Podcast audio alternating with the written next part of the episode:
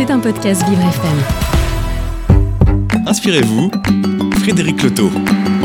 Inspirez-vous et inspirons-nous sur euh, Vivre FM avec les membres du cercle médico-social Vivre FM. Ce sont des organisations assez gigantesques, on les voit peu euh, sur les antennes, on les voit peu à la télé, voire pas du tout, sauf quand il y a des problèmes, notamment au niveau des EHPAD.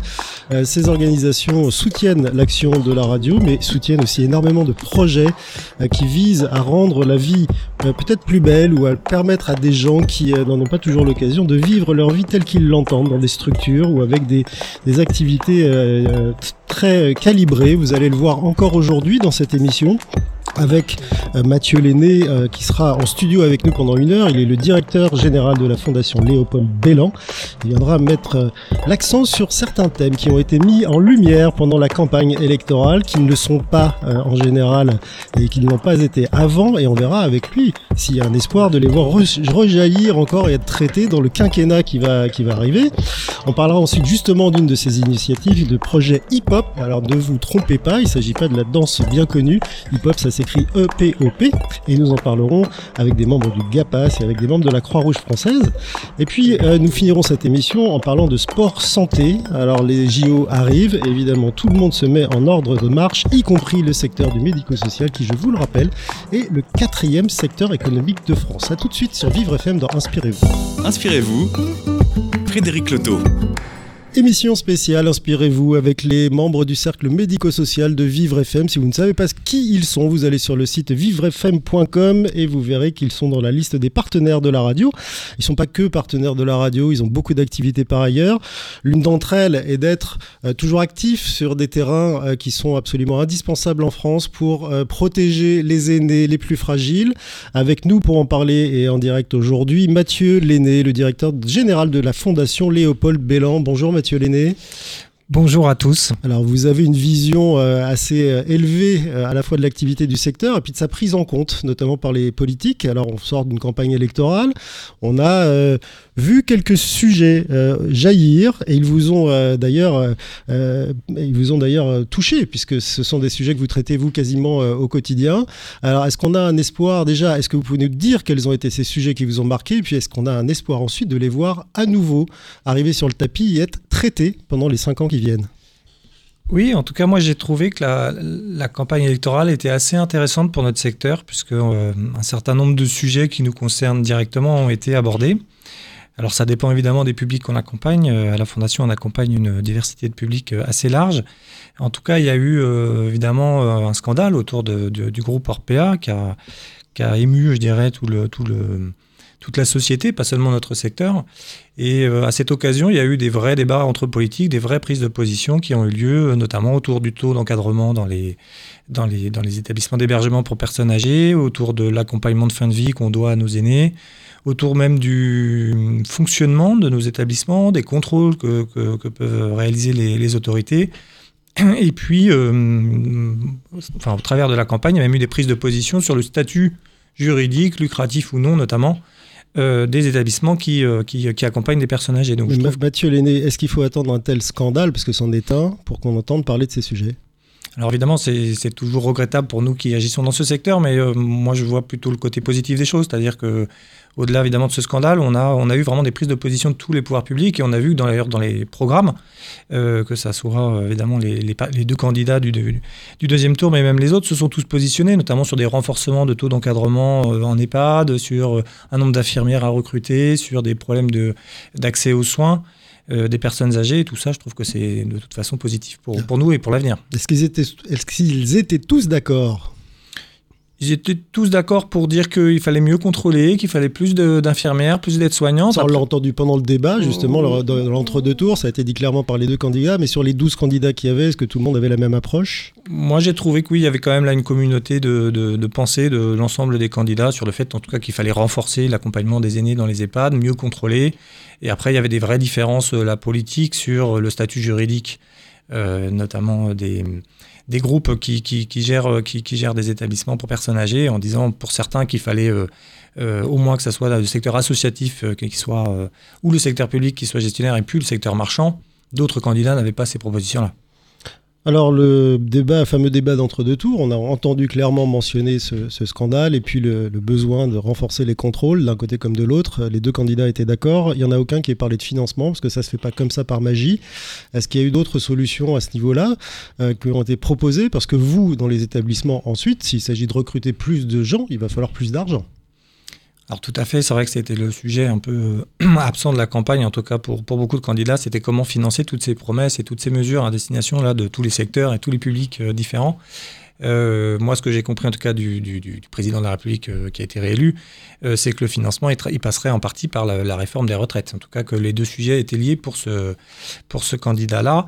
Euh, donc on verra après comment ça se traduit, bien sûr, euh, dans, la, dans, la, réalité, mais euh, il y, y, a des promesses qui sont inscrites dans son programme désormais et qui l'engagent évidemment pour pour les cinq prochaines années. Donc euh, nous verrons bien, euh, je dirais, comment sont-elles financées et respectées. elles ne sont pas toutes tenues, les promesses, ça on le sait. Euh, les 100 premiers jours du deuxième quinquennat, évidemment, ça va pas être une nouveauté totale pour nous tous, puisque le président reste le même, même si le gouvernement risque de changer. Est-ce que c'est le moment pour vous aussi d'agir très très vite pour prendre quelque part le mal à la racine ou le bien à la racine et dire, voilà, vous avez fait ces promesses, on est là, nous, secteur important dans la dans la vie quotidienne hein, quasiment de, tous les Français à un moment ou à un autre. Euh, on est là pour vous aider à les mettre en place parce que sinon vous risquez de les oublier parce que la guerre en Ukraine elle va reprendre le pas, le Covid va reprendre le pas, puis d'autres choses vont encore arriver, puis ça va passer à la trappe. Effectivement, euh, c'est le, bon moment en tout cas pour interpeller les politiques, c'est au moment des élections, hein, c'est là où ils nous écoutent le plus. Euh, nous, on a fait le choix, mais comme je crois l'ont fait aussi nos fédérations professionnelles, de, publier un plaidoyer avant les élections, euh, d'interpeller les, les 12 candidats à l'élection présidentielle sur nos propositions pour mieux accompagner, je dirais, les personnes vulnérables au sens, euh, au sens large. Euh, on pense évidemment que ce plaidoyer devra être remis sur le devant là lors des futures campagnes pour les élections législatives, parce que de nouveau, une majorité va, va devoir être être choisis et des élections vont avoir lieu. Des candidats, là, dans 577 circonscriptions, vont devoir euh, prendre position. le jeu n'est pas fini et euh, les cartes peuvent être encore euh, rebattues. On n'imagine pas ce que c'est qu'une fondation comme la fondation Léopold Bellan. C'est combien de, combien de personnes, quel volume d'activité et quelle présence sur le territoire? Alors, c'est une présence sur, euh, sur principalement le territoire d'Île-de-France, enfin sur toute l'Île-de-France. On est également présent dans les Hauts-de-France, euh, dans le département de, l'Oise, et puis euh, en région centre, sur deux départements. Nous sommes assez divers dans nos activités puisque nous avons quatre secteurs d'activité. Un secteur dédié donc aux personnes âgées, donc à la fois des établissements d'hébergement pour personnes âgées dépendantes, mais aussi des, services de soins ou d'aide à, domicile. Et puis nous sommes présents aussi dans le champ du handicap à la fois chez l'enfant et, chez l'adulte, avec euh, principalement comme euh, handicap accompagné euh, des personnes qui, qui souffrent de déficience auditive, de handicap mental ou de handicap psychique. Donc vous avez des soignants, vous avez des personnels euh, éducatifs. Ceux-là, ils ont été euh, un petit peu rémunérés par les, Ségur 1 et 2, et puis les fonctions euh, transverses ne l'ont pas été. Ça peut poser parfois des, problèmes managériaux. J'ai abordé le sujet avec Sophie Cluzel la semaine dernière, puisque dans un même établissement, vous pouvez avoir des gens qui ont été gratifiés et pas d'autres. Comment vous, vous avez géré ça ou comment vous allez le gérer ça? La réponse de la ministre a été claire. Les, les, les fondations comme les vôtres doivent être en mesure d'apporter elles-mêmes la réponse. En gros, c'est à vous de payer les différences si on vous la réclame. Alors, j'entends ce, ce, discours. Euh, en tout cas, pour nous, ça a été un vrai sujet euh, difficile, puisque euh, à la fois, il y a eu une forte reconnaissance, hein, je dirais, des professionnels soignants, au début, ou en tout cas dans les quelques mois qui ont suivi le démarrage de la crise. Donc, euh, il y a eu des revalorisations quand même assez sensibles de nos métiers soignants, mais ça a créé un sentiment d'injustice, d'inéquité euh, chez nos professionnels, là, au départ, euh, éducatifs, professionnels administratifs, logistiques, ceux que vous avez cités. Donc, les fonctions support, comment on les, les appelle fonctions support, mais pas que, jusqu'à un temps relativement court euh, où on parle de campagne électorale. Et c'est vrai que la campagne a peut-être aidé à ce qu'en février, euh, le gouvernement annonce qu'il allait également revaloriser la filière éducative. Mais jusqu'à ce moment-là, il y avait déjà de fortes tensions. Et puis pour, pour, encore, enfin, pour encore quelques semaines, euh, on ne sait pas précisément quelles sont les personnes qui vont être valorisées dans, dans la filière éducative. Ce qui fait qu'aujourd'hui, à la Fondation, il y a à peu près 2700 salariés et euh, en gros, il y a 50% qui ont la prime Ségur et 50% qui ne l'ont pas. Et que vous gérez comment ça alors? Donc on, on, essaye de faire patienter les personnes en leur disant que les montants qui, qui sont en jeu sont très importants hein, pour notre équilibre économique et que 50% du professionnel non financé, ça ne nous permet pas d'appliquer le Ségur à tout le monde. Par contre là, la liste va quand même se réduire des oubliés du Ségur puisque les annonces qui ont été faites pour la filière éducative vont, diminuer, je dirais, le nombre de personnes euh, oubliées. Et en fonction de l'enveloppe, je dirais, et du nombre de personnes concernées, on aura des négociations avec, euh, avec nos organisations syndicales. Mais à un moment où le personnel manque dans vos organisations, globalement, je ne parle pas forcément que, que des vôtres, euh, à un moment où l'engagement est, est, plus faible, euh, l'envie aussi d'entrer dans ces structures n'est pas évident, notamment pour, pour les jeunes. C'est quand même pas un bon point que d'avoir que comme ça certains, certains laissés pour compte. Oui, bah c'est sûr que le, je dirais que le niveau de salaire, de rémunération, on participe à, l'attrait des, des, des, des, métiers. Euh, donc on, on, traverse aujourd'hui une crise, mais euh, je dirais que même les professionnels soignants, alors qu'ils ont été revalorisés, traversent une crise d'attractivité. Donc euh, on doit inventer un certain nombre aussi d'autres actions. Là, je, je, suis d'accord quand même avec avec ce qu'a dit la ministre, on, on doit aussi inventer. L'ex-ministre. Euh, L'ex-ministre. Pour l'instant. enfin, qui n'a pas encore démissionné, je crois. Mais euh, en tout cas, on doit, on doit trouver des solutions en complément de l'effort de rémunération que, que doit accompagner les pouvoirs publics. Et vous trouvez des solutions justement pour motiver vos troupes et en attirer d'autres? On essaye de proposer des parcours de formation diplômants euh, professionnels. On essaye de, évidemment de développer une politique de qualité de vie au travail qui soit, qui soit intéressante, mais on a encore, je pense, des efforts à faire. On a, je vous disais, à la Fondation beaucoup d'établissements de, de, nature différentes. Et donc, on peut aussi proposer peut-être un peu plus de, de passerelles entre nos établissements, de mobilité entre différents métiers, entre différents publics, qui seraient de nature à, attirer, à fidéliser nos, nos, professionnels. Autre promesse de campagne d'Emmanuel Macron, euh, 6% de personnes handicapées euh, embauchées, euh, recrutées et travaillant dans les administrations euh, françaises. Euh, chez vous, ça se passe comment? Vous en êtes à combien? Est-ce que c'est difficile d'accueillir ou d'attirer des personnes handicapées pour ces métiers-là? Alors aujourd'hui, nous, on en est, euh, enfin, on respecte, je dirais, les obligations légales, mais c'est vrai que c'est pas euh, évident, je dirais, au quotidien, hein, de, de, recruter euh, des personnes, des personnes qui, qui sont porteuses de, de handicap, ne serait-ce que dans nos établissements qui, qui accompagnent hein, également des, des personnes en situation de handicap. Il faut réussir à faire à faire cohabiter toutes ces, euh, tout, tout ces, tous ces, toutes ces Pour, personnes. Pourtant, on, on, va en parler dans la deuxième partie de cette émission. C'est un des objets mmh. d'ailleurs du projet euh, hip-hop. Euh, savent, elles savent mieux que personne euh, les, les, les, les, contraintes que peuvent avoir justement ce qu'on appelle les, résidents et, et, la vie et les épreuves de vie qu'elles traversent. Oui, mais euh, elles savent mieux que personne, bien, évidemment. Après, euh, évidemment, selon son handicap, on n'a pas non plus tout à fait les mêmes, euh, attentes ou, les, mêmes, besoins. Et c'est vrai que ce n'est pas, pas forcément facilitant. En tout cas, je, on a les mêmes contraintes, je dirais, que pour le coup, le milieu, le milieu de l'entreprise classique, hein, d'accompagner ces personnes, là, je sais pas, en tant que salarié. Euh, que ce soit au, pour travailler auprès de personnes elles-mêmes souffrant du handicap ou d'autres euh, pour d'autres activités. bien choisir les, les, missions et les organiser de telle sorte que ce soit pas une souffrance ni pour l'un euh, ou pour l'autre. Euh, on a eu vent aussi, enfin pas, pas vent, on a vu le droit de vote donné à des personnes déficientes mentales souffrant d'un handicap, enfin vivant avec un handicap psychique. Ça, dans vos établissements, vous en avez forcément quelques-uns. Comment vous, vous les avez accompagnés pour comprendre ces programmes électoraux Parce que pour certains, c'était leur premier vote, mais c'était aussi la première fois qu'ils voyaient une profession de foi et qu'ils se disaient mais comment, comment je vais faire? Comment vous les avez accompagnés? Alors les initiatives ont été assez, euh, assez différentes, je dirais, selon, selon déjà l'âge évidemment des, des, des, personnes et le, le, temps de, depuis lequel elles sont privées ou pas du droit de, vote, hein, notamment pour les plus jeunes. Je pense qu'on a accompagné tout simplement, euh, comme on le fait dans des, dans des écoles, les, les, jeunes, les jeunes à devenir citoyens à partir du moment où ils auront l'âge pour, pour voter. Pour ceux qui en étaient privés depuis plus longtemps, c'était un process euh, un peu différent. C'était d'abord de relégitimer ces personnes, de leur dire qu'elles étaient aussi, euh, aussi citoyennes que toutes les autres. En tout cas, c'est ce que la loi leur a reconnu euh, euh, en 2019.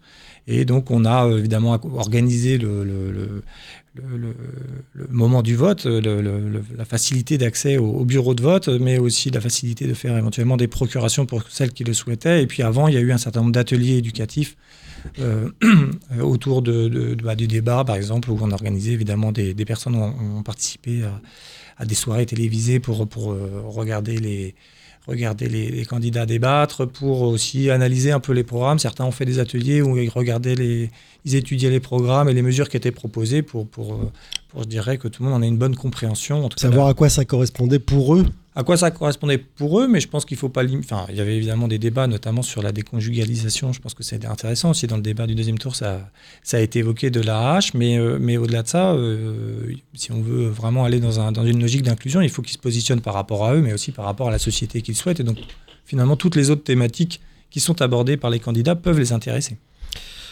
pourvu que ça continue, parce que tout ce qui va se passer maintenant pendant le quinquennat, il faut aussi qu'ils le comprennent pour voir si ça arrive, si ça arrive pas. C'est un peu le début de, cette euh, discussion qu'on avait avec vous, Mathieu Lenné de la Fondation Léopold Bellan. Euh, on va faire une courte pause sur Vivre FM et revenir dans Inspirez-vous, cette fois-ci pour parler d'un projet hip-hop. Vous restez avec nous jusqu'à la fin de cette heure. J'aurai une dernière question assez intéressante à vous poser tout à l'heure, Mathieu Lenné. Inspirez-vous, Frédéric Loto.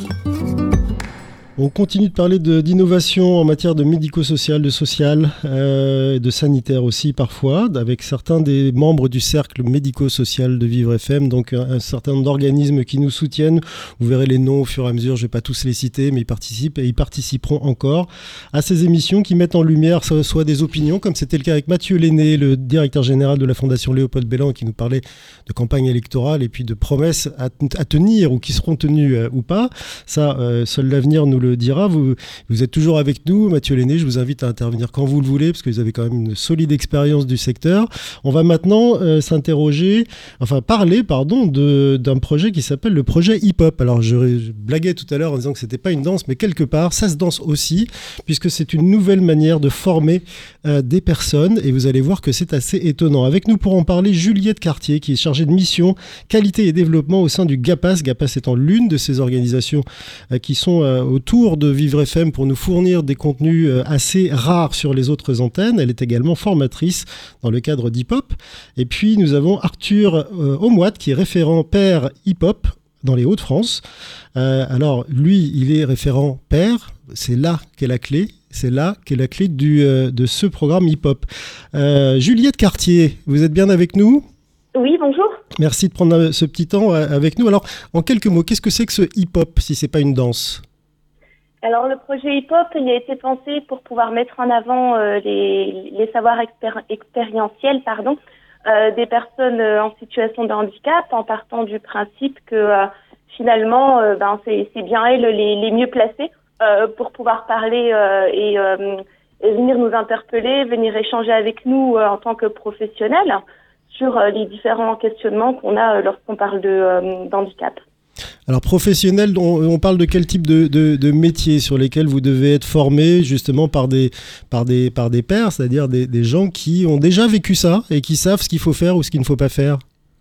Alors euh, c'est vraiment aussi tout, tout l'objectif du, projet hip-hop, euh, c'est d'intervenir auprès de tous les professionnels. C'est pour ça que j'évoque pas particulièrement de, de spécificité, mais autant les professionnels du médico-social, les professionnels du médical, euh, les les, animateurs dans les centres de loisirs. Ça peut vraiment être dans les entreprises également. C'est vraiment en fonction des, des, demandes, des besoins. On peut faire appel à des intervenants pairs en fonction des, thématiques, des questionnements qu'on se pose.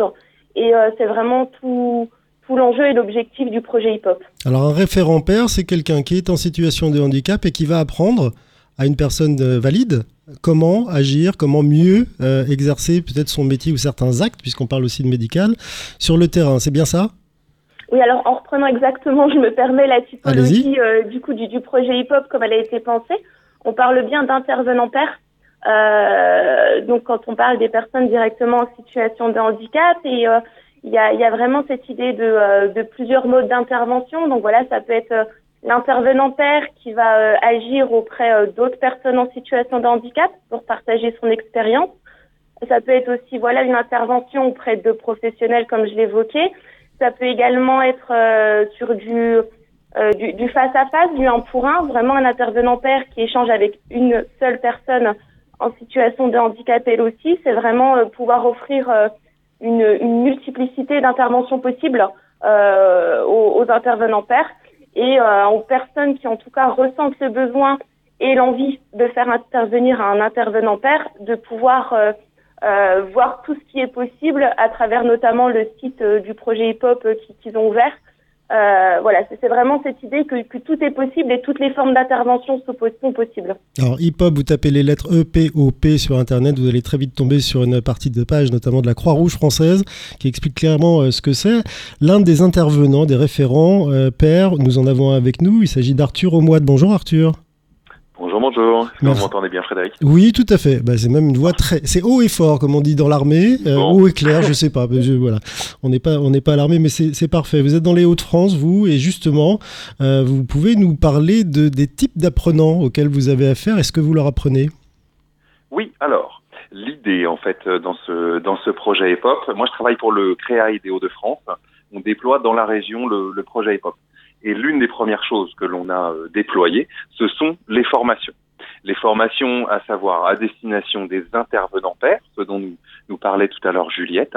Donc les personnes en situation de handicap qui vivent le handicap au quotidien, qui ont accumulé, je sais pas moi, peut-être 20 ans d'expérience de vie avec du handicap, donc qui sont vraiment détentrices d'un savoir-faire et d'un savoir extrêmement précieux et qui vont pouvoir le, le, le, mettre à profit, à destination d'autres personnes en situation de handicap, des professionnels, du milieu ordinaire, euh, des actions de formation, des actions de sensibilisation à destination du grand public pour faire changer les regards, de la représentation associative. Euh, voilà, donc ça c'est sur le, le, premier profil, sur les intervenants pairs. Et par ailleurs, on a aussi formé des référents de l'intervention par les pairs. Et là, en fait, ce sont des personnes qui peuvent travailler dans le secteur médico-social, qui peuvent euh, travailler euh, aussi dans des maisons départementales des personnes handicapées. On a eu des stagiaires aussi qui participaient euh, et, et, provenaient de l'ARS, Agence régionale de santé. On a eu aussi des personnes qui travaillent dans des mairies euh, dans des services euh, euh, d'accessibilité aux personnes handicapées ou des CCAS, centres communaux d'action sociale. Et qui s'adressent aux intervenants pour leur demander conseil.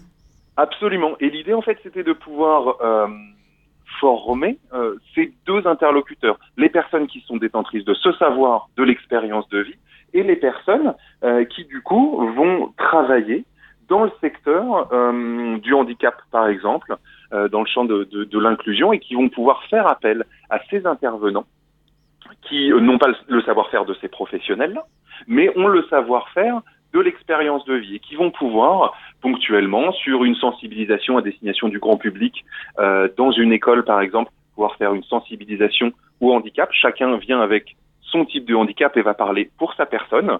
Euh, L'idée, c'est vraiment de partir de l'expérience de vie des uns et des autres, mais aussi de pouvoir, par exemple, euh, venir faire une sensibilisation au handicap dans une entreprise, ou par exemple, distiller une formation à l'accueil de personnes en situation de handicap dans une entreprise aussi, pour dire, bah voilà, quand il y a une personne en situation de handicap visuel qui va rentrer dans le magasin, peut-être avec une personne qui va l'accompagner, bah parlons plutôt à la personne.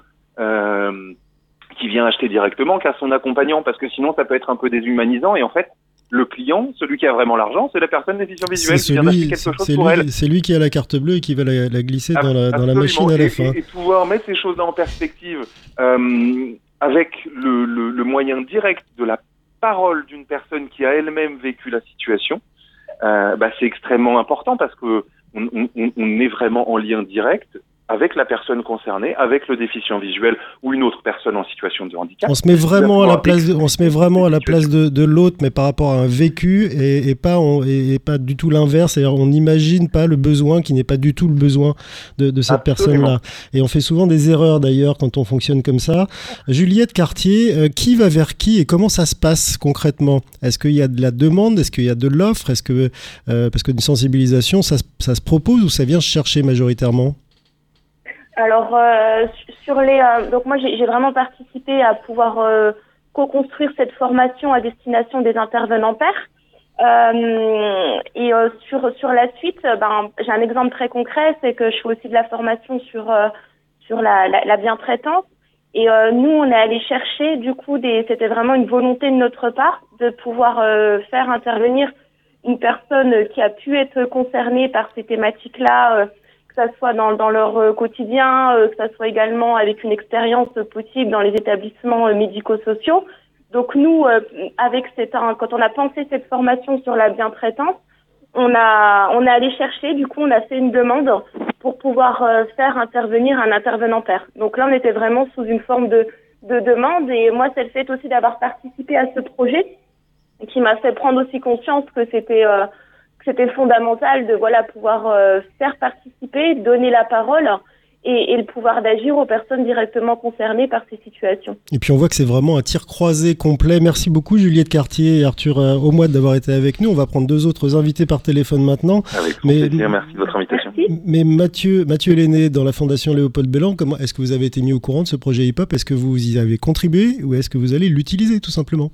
Alors, euh, non, je ne connaissais pas avant cette émission. C'est le, principe, euh, je pense, d'apprendre des choses. Je vous ai dit que c'était euh, inspirez-vous ici. Voilà, tout à fait. Donc, euh, en tout cas, c'est effectivement très inspirant et ce sont des choses sur lesquelles on veut aussi travailler. Et évidemment, on s'inspire beaucoup des, des personnes qui, qui sont en avance sur ces réflexions autour de la pérédance. Et donc, ça fait partie tout à fait de nos, nos priorités un peu de travail.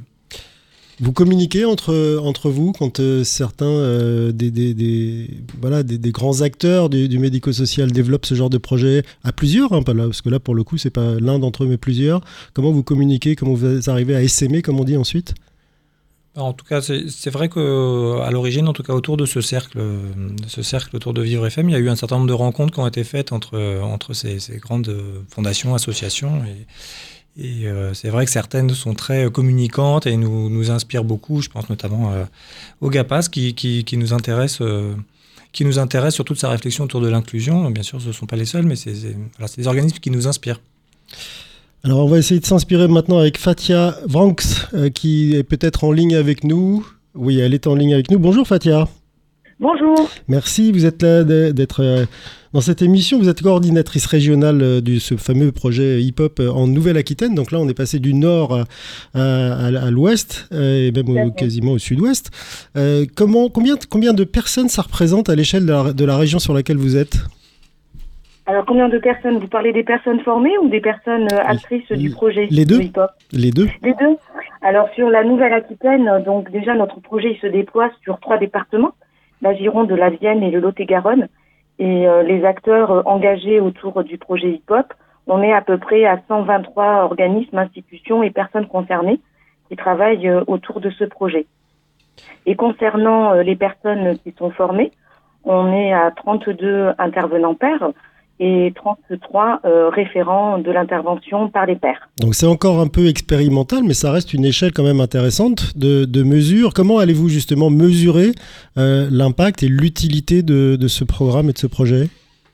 Oui, ben c'est pour ça, c'est la raison pour laquelle on se fait accompagner par un prestataire externe, c'est la FIRA qui va évaluer euh, le projet hip-hop euh, par sa complexité. Hein. Vous avez entendu la diversité des acteurs, la des acteurs euh, et puis euh, les différences de territoire aussi entre les Hauts-de-France et euh, la Nouvelle-Aquitaine. Donc la FIRA va nous accompagner pour mener à bien des entretiens, une évaluation sur l'impact aussi bien pour les personnes concernées hein, qui vont suivre la formation, c'est ce qui nous intéresse particulièrement, que les intervenants pairs puissent aboutir et concrétiser leur projet et quel a été l'impact de la formation et de l'accompagnement par les équipes hip-hop pour leur projet et puis euh, également aussi s'intéresser aux institutions, aux organismes pour essayer de définir et d'évaluer euh, la mesure d'impact et la plus-value de ce projet hip-hop euh, au sein de leurs institutions et de leur organisme. Alors combien, combien de temps cette formation prend-elle? Est-ce qu'on est opérationnel en, quoi? 10 jours,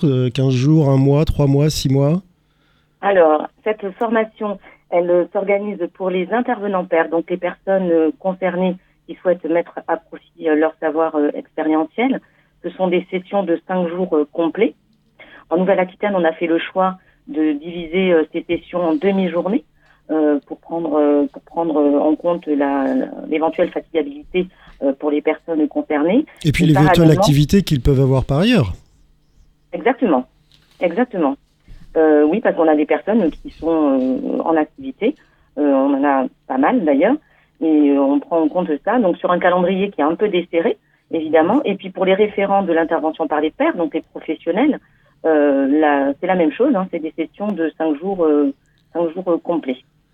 Donc nos formations, nous, le calendrier s'étale jusqu'en novembre de cette année. les formations ont commencé pour les référents au mois d'avril et vont donc s'échelonner petit à petit jusqu'au mois de novembre. La formation en elle-même ne va pas s'arrêter, le projet HIPOP s'arrête pas à la, à la, formation, puisque avec ma collègue Margot Aloucherie, nous accompagnons aussi bien des établissements, euh, les institutions qui ont fait le choix de la formation hip-hop et les intervenants pairs à mener à bien leurs projets respectifs. après, il y a tout un travail d'accompagnement euh, pour les outiller et les accompagner pour réaliser euh, ces projets. Et puis les accompagner, ces fameux intervenants euh, pairs concernés, aussi parfois, j'imagine, sur le terrain, dans les, dans les premières actions qu'ils doivent mener Absolument, non seulement sur le terrain, dans les... Vous ne les lâchez pas dans la nature au bout des cinq jours en disant vas-y c'est bon Non, non, non, non. Non, non, parce qu'il y a vraiment tout un travail en amont, donc euh, en amont euh, avec eux pour euh, essayer de, de, de qu'ils nous expliquent un peu la, leur projet. Des fois ça peut être une idée, des fois c'est des projets très concrets. Et puis ensuite, bien sûr, on a un accompagnement et là c'est dur sur mesure parce que on a des profils extrêmement différents, une diversité des intervenants pairs et donc une diversité des projets. Et cet accompagnement sur mesure va se faire euh, tout au long de, de l'expérimentation. Alors cette expérimentation, elle a lieu, euh, on l'a compris, avec euh, avec vous, Fatia Vranx en Nouvelle-Aquitaine. Est-ce qu'elle a lieu Elle a lieu, on l'a entendu tout à l'heure, a priori dans les dans les Hauts-de-France aussi. Est-ce qu'il y a que deux régions concernées en France, ou est-ce qu'il y en a d'autres qui le sont ou qui vont l'être à, court terme? Alors pour l'instant, il n'y a que deux régions qui sont positionnées sur cette expérimentation. Il y a d'autres régions qui sont intéressées. Donc c'est en cours de discussion. Là, je ne pourrais pas vous en dire plus, mais euh, on espère que d'autres régions vont rejoindre le, projet hip-hop, bien entendu. On, attend, on, a entendu tout à l'heure Juliette Cartier nous parler, et puis même euh, Arthur Amoite, euh, pardon, nous parler d'actions de, aussi de sensibilisation en, entreprise. Est-ce que vous avez été, vous, déjà jusque-là sur votre territoire? Alors, c'est un, un projet également, puisqu'on va mettre en place un, groupe emploi, et le secteur de l'entreprise est particulièrement concerné. Et nous avons par ailleurs, donc ça c'est une chose, et nous avons par ailleurs des intervenants pairs qui déjà dans leur projet, dans la définition de leur projet, souhaitent euh, intervenir euh, en entreprise. Donc nous allons les accompagner au même titre que les autres qui ont d'autres projets pour d'autres thématiques euh, dans le secteur de l'entreprise, bien évidemment. Oui, parce que ça ressemble un peu à un duodé inversé où l'intervenant père vient apprendre aux autres et ça peut aussi peut-être peut déboucher sur des sur des, des, des emplois à la clé. Absolument, mais on le souhaite, on l'espère. Hein. En tout cas, si c'est la volonté des, des, personnes et des intervenants pairs, on va les accompagner. On a une personne, par exemple, qui souhaite travailler dans le secteur du tourisme et travailler sur l'accessibilité pour outiller les agences de tourisme euh, pour permettre une meilleure accessibilité aux vacanciers euh, concernés par le, handicap. Voilà, c'est un exemple concret que l'on va euh, accompagner euh, tout au long du, projet. Ils peuvent former et même à terme être intégrés dans les équipes parce que eux savent ce qu'il faut ou ce qu'il ne faut pas faire dans ces cas-là. Merci beaucoup Fatia Vranx, coordinatrice régionale de ce fameux projet hip-hop en Nouvelle-Aquitaine. On devait avoir un intervenant père justement en ligne, mais on ne l'a pas eu. C'est c'est pas très grave. On a quand même bien compris de quoi il s'agissait. on va continuer de s'inspirer avec vous, Mathieu Lenné, le directeur général de la Fondation Léopold Bellan, toujours en studio avec nous, et avec euh, maintenant la Fondation euh, Anaïs et puis l'association Les Elfes. On va faire un petit virage quand même thématique puisqu'on va parler de sport tout de suite dans Inspirez-vous sur Vivre FM. Inspirez-vous, Frédéric Loto. On continue de s'inspirer dans Inspirez-vous sur Vivre FM ce matin avec Mathieu Lenné, le directeur général de, la Fondation Léopold Bellan. On va maintenant parler de sport et de santé. Euh, Mathieu Lenné, alors je vois que vous hochez euh, la tête. Vous êtes sportif? Euh, un petit peu. Vous croyez, vous croyez aux vertus euh, du, sport sur, le, ah, sur le bien-être Je fais moi-même un peu de sport, mais surtout, je crois beaucoup. Vous êtes venu à pied, c'est ça, dans le studio mm, Oui, enfin, depuis la rue. Mais je crois en tout cas aux vertus du sport, et notamment euh, pour les personnes qui, qui, résident dans des établissements, puisque c'est, c'est vraiment un, un, moyen de mobiliser leur autonomie, au-delà évidemment tous les autres accompagnements. Alors justement, le sport, on en parle déjà depuis assez longtemps, puisque les, les Paris 2024, qui, les Jeux de Paris 2024 qui arrivent, euh, donc tout le monde commence ou va commencer encore plus à se mobiliser là-dessus. Certains euh, sont déjà les pieds dans le plat, comme on dit. Il s'agit notamment de la Fondation Anaïs, qui depuis quelques semaines maintenant euh, communique régulièrement sur les, sur les réseaux autour d'une opération sur le sport santé. Avec nous pour en parler, Julie Foucard, qui est la directrice de la communication de la Fondation, et puis Kevin Mocro, qui lui est éducateur sportif à la Fondation euh, Anaïs, à l'IME, donc Institut. Euh, médico-éducatif, pardon, j'y arrive. Euh, Go de Grand. Euh, merci à vous deux d'être avec nous. Julie, quel est le alors déjà pourquoi avez-vous privilégié ce programme sportif? Pas au détriment d'un autre parce que je sais que la, fondation est sur beaucoup d'autres sujets, mais en tous les cas l'avoir mis en priorité en cette période notamment de préélection ou d'élection. Euh, oui, bon, bonjour Frédéric. En fait, on l'a, surtout mis en priorité en cette période post-crise sanitaire, j'ai envie de dire. C'est vrai que c'était un, un, souhait qui était euh, très présent au sein de la Fondation depuis longtemps, de, voilà, de permettre aux personnes accompagnées de pratiquer une activité physique sportive euh, de leur choix, comme n'importe quel citoyen, j'ai envie de dire. Et euh, on avait vraiment très envie de renforcer euh, cette pratique dans le cadre bah, des fins de santé, tout simplement, comme vecteur de bien-être physique, mental, social. Et c'est vrai que c'est devenu un, un, objectif encore plus fort après cette crise sanitaire, pendant cette crise sanitaire et après, que ça, on le sait, ça a lourdement affecté euh, bah, la population française et notamment les personnes en situation de handicap, que ça soit sur la sédentarité, l'isolement, un mal-être général. Et ça a un peu reboosté notre euh, notre projet qui existait déjà un peu, mais peut-être pas assez actif. Et on a redynamisé tout ça avec ce projet qu'on a lancé, donc qui s'appelle À ton sport, à ta santé, qu'on a euh, réinitié, on va dire, en, en 2021 et qu'on a vraiment lancé début 2022. Alors vous l'avez lancé à quelle échelle et avec quel objectif? Est-ce que c'est euh, est-ce que d'étendre ça à tous les autres euh, acteurs du, médico-social? Puisque c'est une action euh, quand même d'assez grande envergure, quelle est votre idée derrière tout ça? C'est pas juste de faire faire du sport à des personnes qui sont dans des centres. Non, c'est pas du tout ça. Le, la promotion du sport comme vecteur de santé, il faut l'envisager sur plusieurs facettes et notamment sur la facette sociale. Euh, le bien-être physique, mental et social. Et ça veut dire euh, profiter du sport pour créer du lien. Donc ça, c'est un, un, élément essentiel.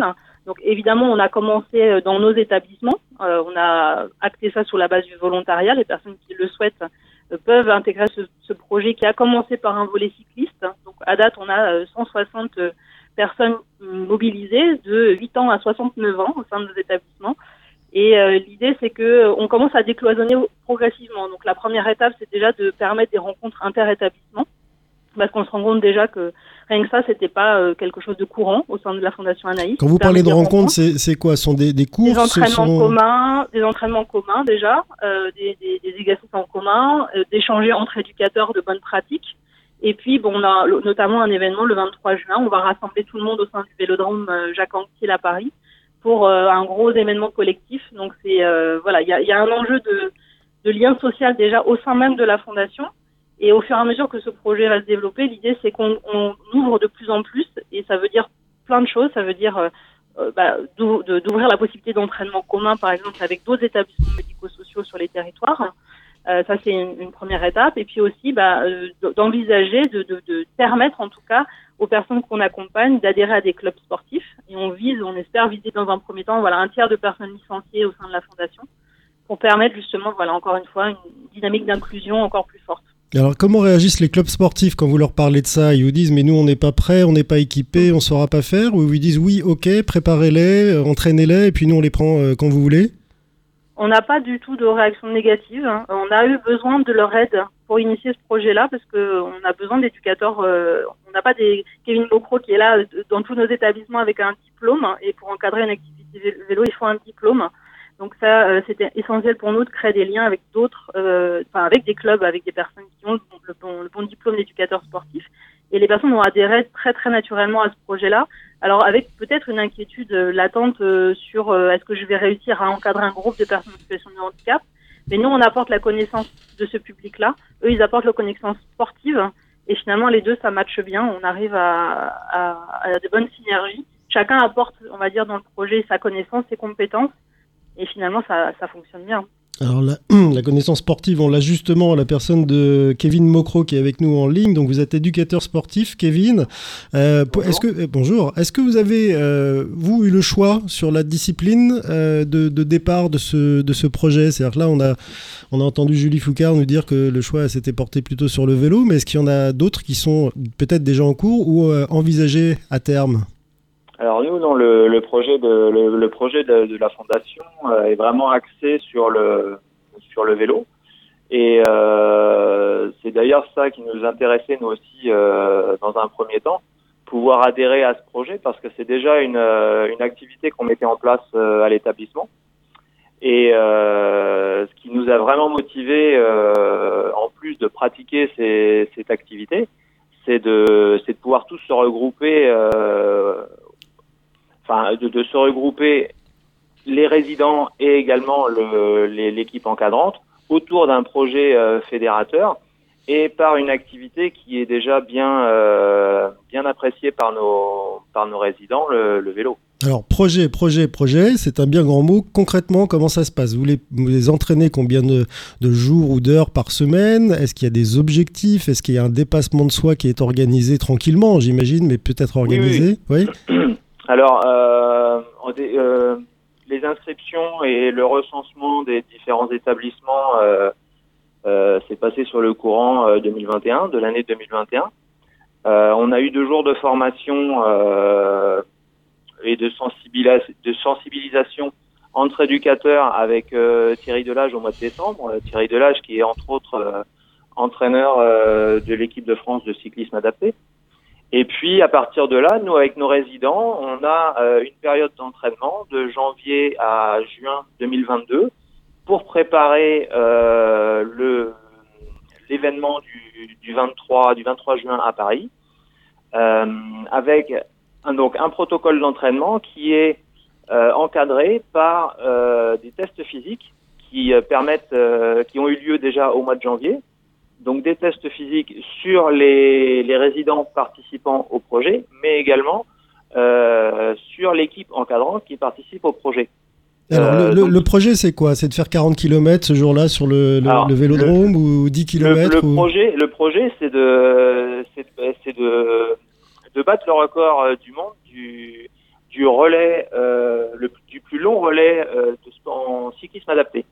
Donc sur le vélodrome Jacques Anquetil, euh, tous les tous les résidents participants participants se relayeront euh, sur le à tour de rôle sur le sur le sur le vélodrome et euh, en parallèle de, de, cet événement, on pourra également organiser des parcours euh, sportifs euh, à l'intérieur des bois de des bois de Vincennes avec des des distances de, de parcours adaptées aux besoins de aux besoins de chacun. Kevin, vous êtes-vous au contact des personnes que vous accompagnez dans ce, dans ce projet, mais qui pédalent, hein, ils sont sur, elles sont sur le, sur le vélo. Comme, comment réagissent-elles et est-ce que ça fait des émules? C'est-à-dire que ça a pris comment? Est-ce que vous avez réussi à en convaincre un ou deux et puis maintenant vous êtes 500 Ou, euh, ou est-ce que tout de suite tout le monde a dit oui, super, on y va? Oui, oui, bah, ils, sont, euh, ils sont ravis. C'est vrai que nous, on a à l'établissement, on, on, pratique déjà, déjà beaucoup, beaucoup de sport. Euh, comme je vous disais tout à l'heure, le, vélo c'est une activité qui est, vraiment appréciée. Et, euh, et là, le fait en plus d'adhérer à un projet euh, porté par porté par la fondation, en plus cerise sur le gâteau à Paris parce qu'effectivement pour beaucoup de nos résidents ce sera aussi une découverte ça, ça a rapidement euh, motivé euh, beaucoup de personnes. sportif et exotique. Euh, merci Kevin Mocro de nous avoir apporté ces détails. Je rappelle que vous êtes éducateur sportif Merci à, vous. à la Fondation Anaïs. Julie Foucard, vous allez rester avec nous si vous le voulez bien. J'ai une question qui me vient. Il y avait, il y a toujours, je crois, dans, dans l'idée des, des, organisateurs des, des JO de, de, Paris 2024, l'idée d'accueillir des, des bénévoles en situation de handicap, pas uniquement dans le cas des Paralympiques, mais dans le cas des Jeux Olympiques, donc qu'ils soient au service de l'ensemble et des athlètes et des, publics qui vont venir assister à, ces compétitions.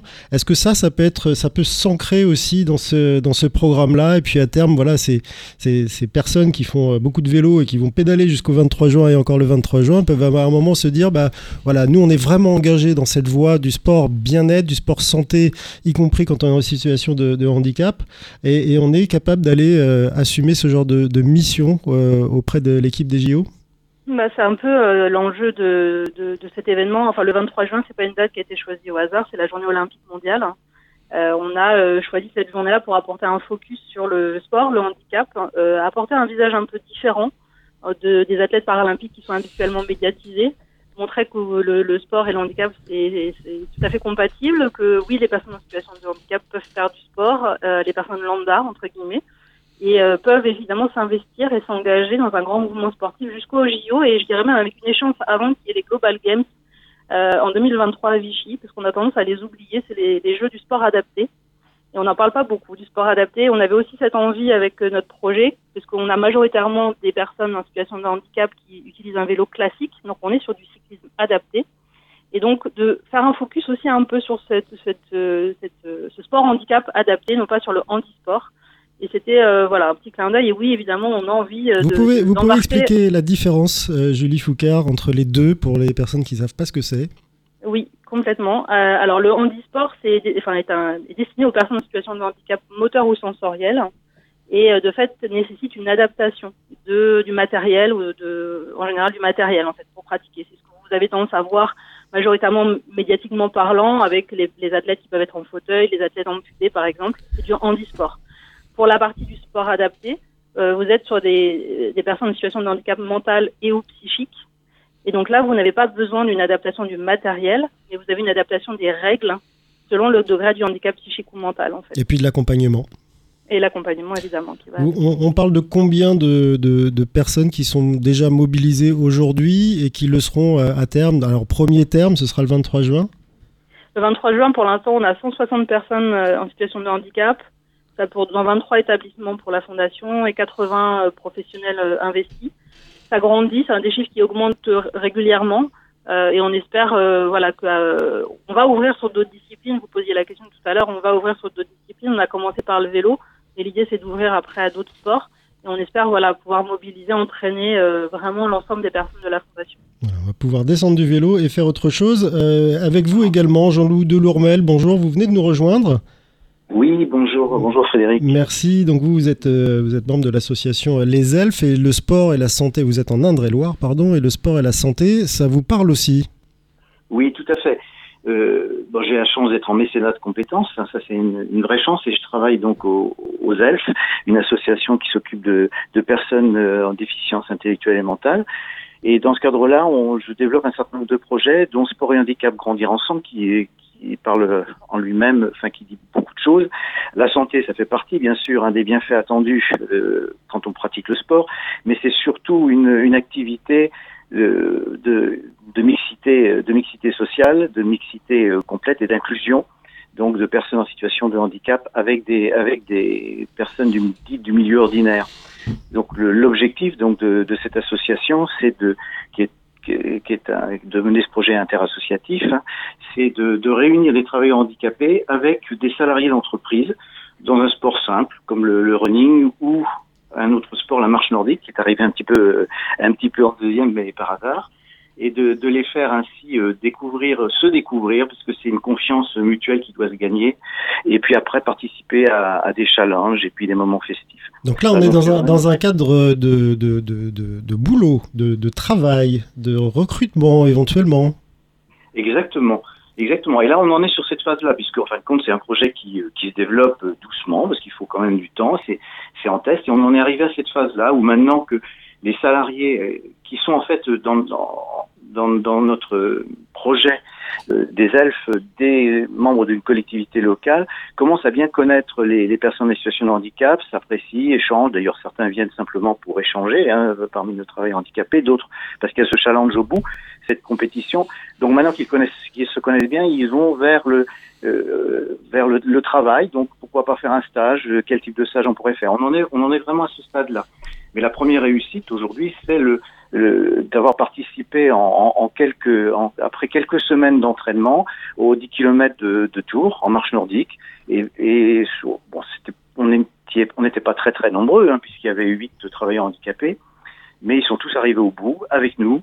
Et je vous dis pas l'émotion, quoi. C'était vraiment quelque chose d'assez extraordinaire. Et alors, est-ce que le mélange se fait bien euh, entre les oui. personnes handicapées psychiques et puis les, les, personnes valides en entreprise, qui en, alors, en général, et c'est vraiment un a priori, c'est pas ce que je pense, mais en général, ont, ont quand même peur d'un handicap qui ne se voit pas et qui est quelque part insaisissable. C'est vrai. C'est vrai, vous avez parfaitement raison. C'est un des, c'est une des difficultés de, de convaincre les personnes que les, les salariés les, et les personnes des entreprises ben, que finalement euh, ils peuvent venir. Quand on parle de handicap physique, bon, ils sont tous prêts à venir aider, à pousser, à, à à, pousser, à aider quelqu'un. Mais quand il s'agit de déficience intellectuelle ou mentale, il y a, une première réticence. Donc c'est la même chose qu'avec les travailleurs handicapés, on leur propose ce choix de venir nous rejoindre.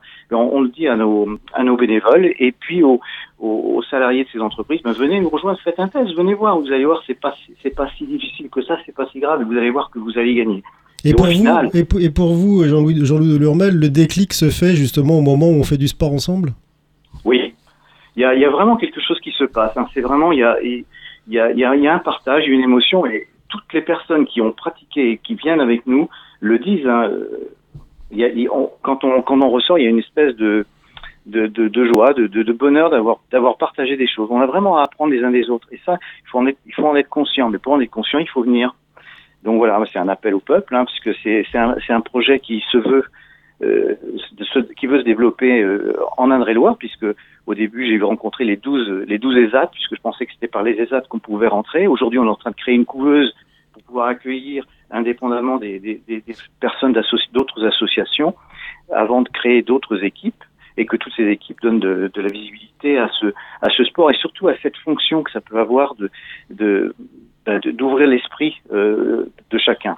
Julie Foucard, je reviens vers vous. Euh, dans la fondation, au sein de la fondation Anaïs, il y a aussi euh, des, des ESAT qui sont plutôt performants. Alors, est-ce qu'on pourrait dire à ton sport, à ta santé et à ton job aussi à terme?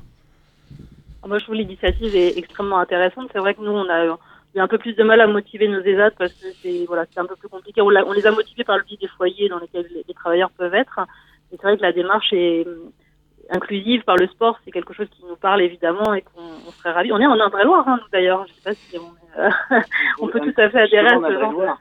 Oui, en Indre-et-Loire, vous avez un des projets, enfin une des, un des apps, les apps de, de Joël Les Tours, qui nous a rejoint, qui fait du running, et c'est vraiment, euh, qui fait partie de, des ESAT qui vont qui vont vraiment participer. Et c'est vraiment, d'ailleurs, il y a une équipe assez fantastique euh, chez Anaïs là-bas. Voilà, voilà un bon exemple à, à montrer, euh, Julie Foucard, aux ESAT de, de la Fondation euh, Anaïs. Donc rendez-vous le 23 juin au Vélodrome Jacques Anquetil à Paris pour cette, cette fête de À ton sport, à ta santé organisée par la Fondation Anaïs. Euh, rendez-vous pour des marches nordiques euh, bientôt, à nouveau, Jean-Loup Delormel Oui, on va faire une petite marche intermédiaire le, le 5 juin, et puis après on refera les les 10 km, les 10 km de tour, donc euh, au mois de septembre. Et donc les renseignements peuvent être pris sur euh, un site internet? Alors, sur, on n'est pas encore très bien équipé, on a encore pas mal de choses à faire si vous souhaitez donner mes coordonnées, non, non, on, on, proposera, on le propose, vous, vous, vous demandez à, la radio, puis on, répondra au fur et à mesure à, tous les gens qui nous demanderont.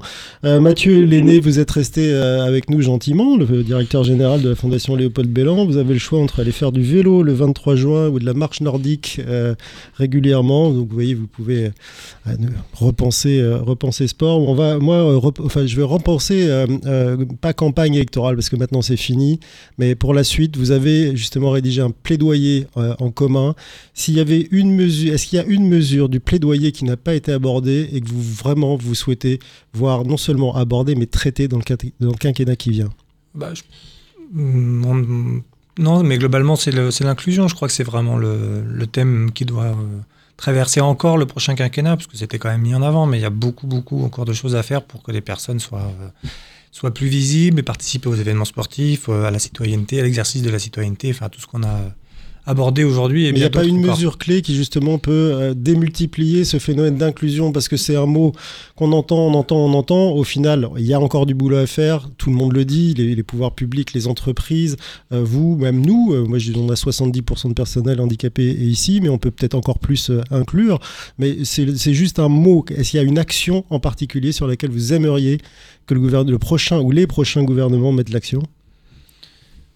Euh, sur, moi, je pense qu'il y a des expérimentations sur certains territoires. Je pense par exemple à, à l'Eure-et-Loire, dans lequel il y a des, IME qui se sont transformés en, DAM, donc en dispositifs d'accompagnement médico-éducatif. On en a un qui sont remarquables par rapport à d'autres territoires. Enfin, je veux dire, je pense que les réponses, elles sont à certains endroits de, du territoire, elles sont déjà là. Donc c'est peut-être la reproduction, s'il faut vraiment trouver un mot. Mais il y a des exemples qui marchent, qui montrent que, notamment à l'école, on arrive à inclure euh, beaucoup plus sur certains départements que sur d'autres et il n'y a pas d'explication en dehors de la volonté des pouvoirs publics. mais il faut encourager en tout cas toutes les initiatives parce qu'il n'y a pas forcément une mesure bonne ou mauvaise. Effectivement, je vous parle de celles que je connais, mais il faut, voilà, il faut, il faut reproduire ce qui marche, ce qui marche et déjà on, progressera fortement dans, dans, dans 5 ans.